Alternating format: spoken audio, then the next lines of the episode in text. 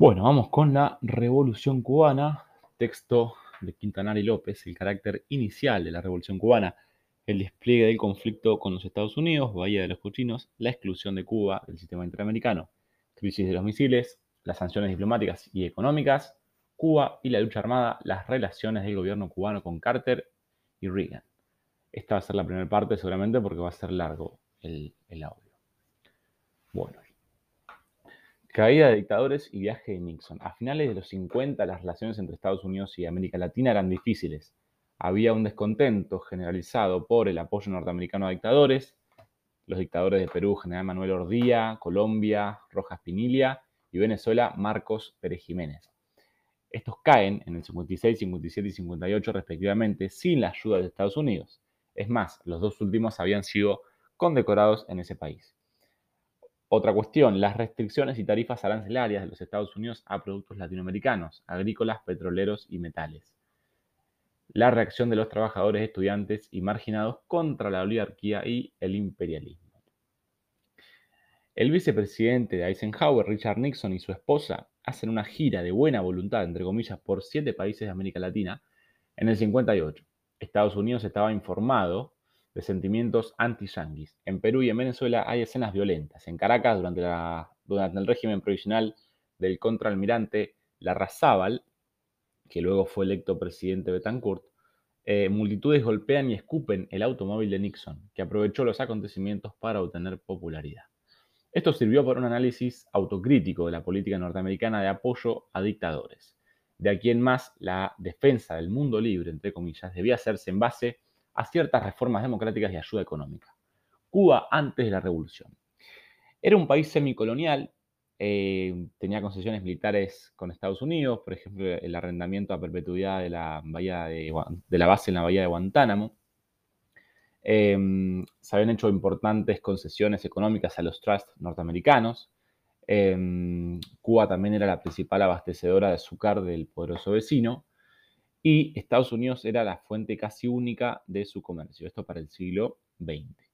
La caña de azúcar cosechada iba a parar a las compañías monopolistas azucareras que controlaban tierras, ferrocarriles, los cañaverales, los centrales, es decir, los ingenios, y los puertos de embarque y la comercialización internacional. Esta relación de dependencia neocolonial además cortó toda posibilidad de una industrialización y de una diversificación agrícola en Cuba todo lo que se consumía en la isla procedía a Estados Unidos, automóviles, electrodomésticos, utensilios de cocina.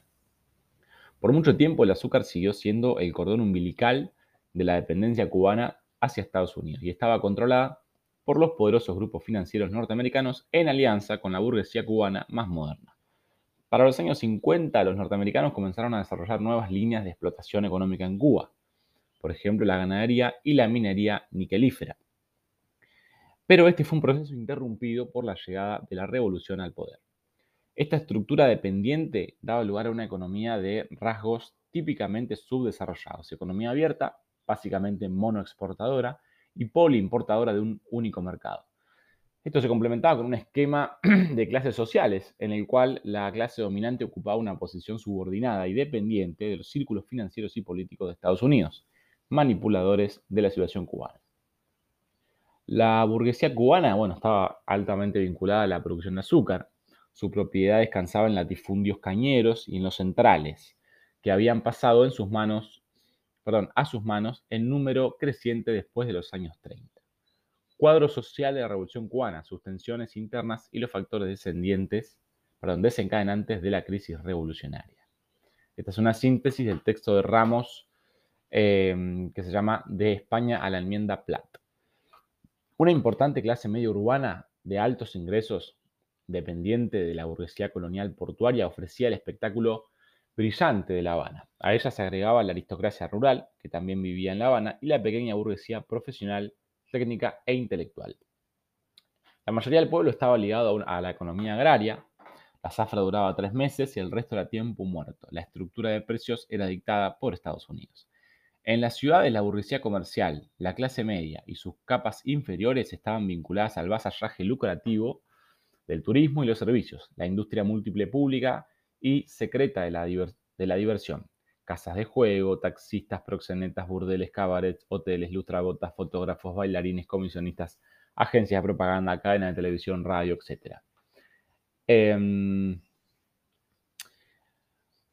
en el ejército se realizaban erogaciones monstruosas, pero se carecía de armas modernas, em, equipos de comunicaciones y transporte. Tenía fusiles desechados por los Estados Unidos después de la Primera Guerra Mundial. Se explotaba el juego, los garitos, se lucraba eh, con el contrabando en gran escala, orgías y bacanales. El negocio era de los jefes. El general eh, en jefe del ejército era el consuegro de Batista, el comerciante Don Luis. Batista tenía una impunidad perenne, que era soportable para los Estados Unidos, pero era intolerable para la burguesía comercial pro-yanqui, para las clases medias, para los estudiantes y para un sector de los intereses norteamericanos. Todos ellos querían algunos derechos y garantías.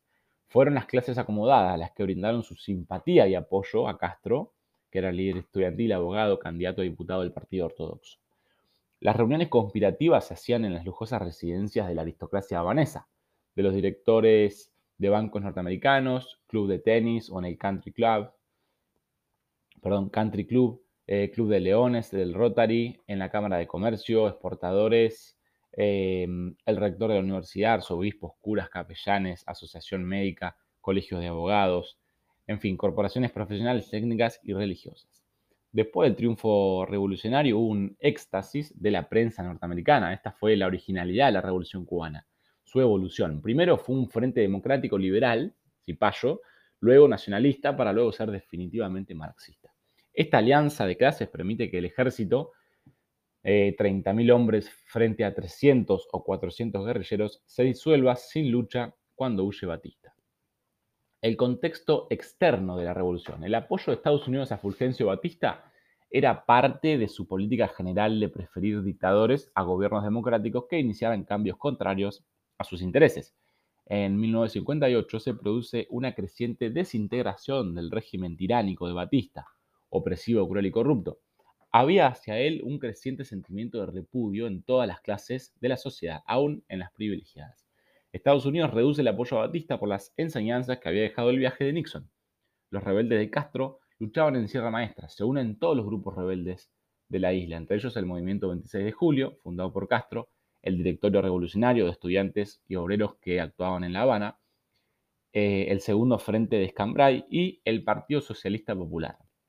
Nota al pie, el Partido Socialista Popular, que era comunista, era representante de los elementos más avanzados de la clase obrera, tanto en el campo como en la ciudad.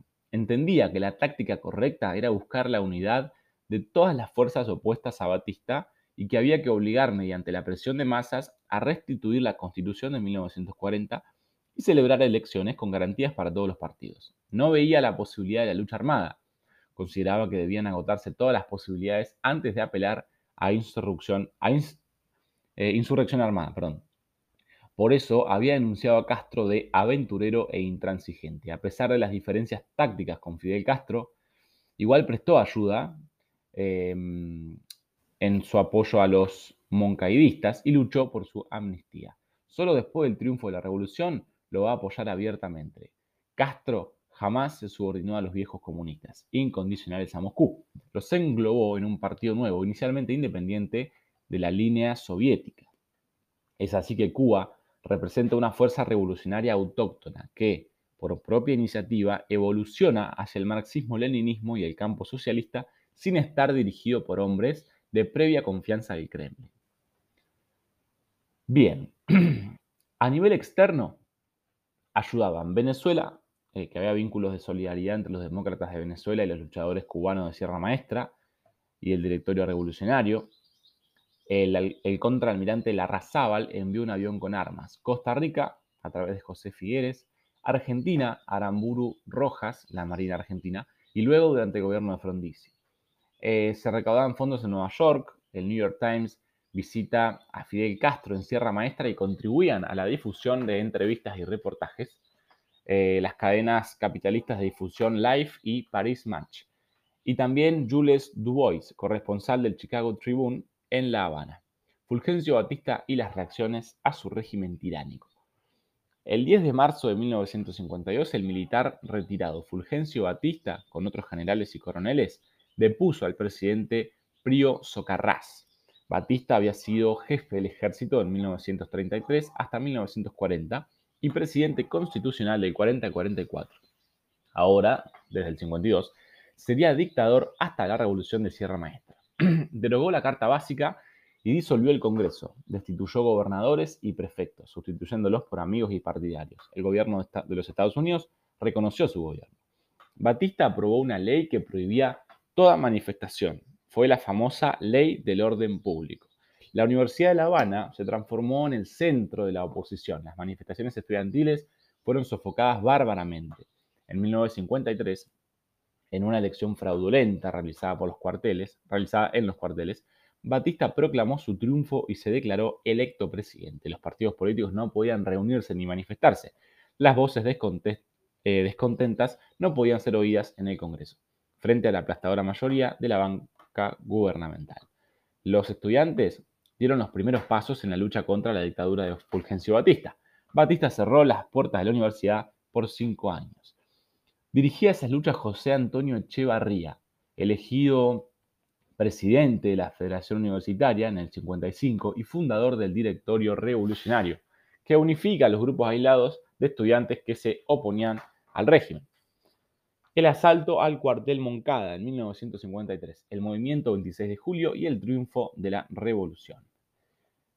Fidel Castro, joven abogado de 26 años, que también había sido líder estudiantil en las luchas universitarias que sucedieron a la caída de Gerardo Machado, eh, era hijo de terratenientes. Educado en el Colegio Jesuita de La Habana, era de formación liberal. Los héroes de la Revolución Francesa, sus líderes intelectuales, entusiasmaban su espíritu juvenil. Tenía como guía espiritual la figura máxima de la historia de Cuba, José Martí. Amaba apasionadamente los principios democráticos, luchaba contra la tiranía de Batista y por la restauración del orden democrático. El 26 de julio del 53 marca el inicio de la insurrección armada. Después de provocar algunas bajas a los militares, los atacantes tuvieron que retirarse. Los prisioneros fueron torturados. Los que escaparon cayeron prisioneros días después, entre ellos Fidel y Raúl Castro. Fidel, en tanto que abogado, asumió su propia defensa. Concluye su defensa con una frase que llegará a ser famosa. Condénanme, no importa la historia me absoluta. Proclamó un programa de transformaciones socioeconómicas y políticas enfiladas contra las raíces del dominio neocolonial. Representa un verdadero programa de lucha que establece con nitidez el concepto de pueblo, elaborado, elaborando un exacto análisis socioclasista de este, que no incluía a la gran burguesía ni a los terratenientes y que era solo realizable mediante una profunda revolución popular. Señalaba los seis problemas principales que constituían el drama socioeconómico principal de Cuba, el desempleo, la industrialización, el problema de la tierra, la vivienda, la salud y la educación. El programa de Moncada no era un programa socialista, pero sí democrático avanzado. En él está presente la ideología martiniana que proclamaba la constitución de una república democrática, soberana de justicia social y donde el primero fuera el culto a la dignidad del hombre. Bueno, Raúl Fidel Castro fue condenado a, dos años, a 15 años de prisión, después eh, bueno, fue amnistiado a los dos años en mayo del 55, cuando Batista se vio obligado ceder ante la opinión pública. Pocos días después se fundó el movimiento 26 de julio, M267, una organización cuyo fin era derrocar a Batista con la lucha armada y que tenía una ideología de progreso y grandes cambios nacionalistas y democráticas, fundada en las ideas de José Martí. Fidel Castro se exilia, en México, donde lo esperan sus amigos. En julio del 55 se conoce con el argentino Ernesto Guevara, quien había estado con Arbenz en el 54. Fidel le propone participar de la expedición destinada a liberar Cuba del tirano Batista. Guevara se incorpora como médico. Se entrenan como guerrilleros en un rancho a 40 kilómetros de la ciudad de Santa Rosa. Luego parten en el Granma de Tuxpan con 82 hombres en un barco con una capacidad para 25. Navegan 7 días, casi naufragan, eh, caminan por la selva, son sorprendidos, heridos, dispersos. El, de hecho, sobreviven en Sierra Maestra atrayendo a campesinos para que se convirtieran en guerrilleros. En el 57 comienzan las primeras batallas que son victoriosas. Fidel incorpora al Che a la jefatura de la guerrilla. El ejército retira sus efectivos creyendo que Fidel había muerto, pero luego, en febrero, Castro es reporteado por Herbert Matthews, periodista del New York Times, el periódico más leído de Estados Unidos, y hace creer que tiene un gran ejército. En realidad son 20 hombres que van a combatir el ejército de Batista. Los estudiantes de La Habana organizados en el directorio revolucionario liderados por José Antonio Echevarría, organizan una operación tipo comando, el asalto al Palacio Presidencial, el 13 de marzo del 57, con el propósito de ajusticiar a Batista en su propio refugio. Ocuparían Radio Reloj, la universidad y finalmente tomarían La Habana. El plan falló, sus ametralladoras se quedaron sin municiones, José Antonio Echevarría y otros estudiantes murieron en el intento y algunos como Fauré escaparon milagrosamente. En el oriente se ha, se ha formado un territorio libre. A través de Radio Bemba, boca a boca, se reclutan a cientos de campesinos. Fidel Castro asciende al Che al grado de comandante y Cecilia Sánchez le entrega la estrella dorada que luciría en su boina, la estrella de José Martí. El Che crea Radio Rebelde, propaganda de la revolución. Luego de 19 meses, a finales del 58, eh, en Sierra Maestra avanzan hacia el oeste dos columnas, en la vanguardia la de Camilo Cienfuegos y luego la del Che. El 28 de diciembre, las milicias comandadas por el Che Guevara iniciaron el decisivo ataque contra la ciudad de Santa Clara, llave del centro de la isla. Eh, y último reducto antes de La Habana. El 31 de diciembre, cuando las tropas rebeldes tomaron el tren blindado que el gobierno había enviado para fortificar la ciudad, Batista decidió huir a Santo Domingo, quedando el país virtualmente acéfalo. El 8 de enero, Castro llega a La Habana y se dirige al pueblo desde el ayuntamiento. Históricamente se toma como fecha del triunfo de la revolución el 1 de enero de 1959.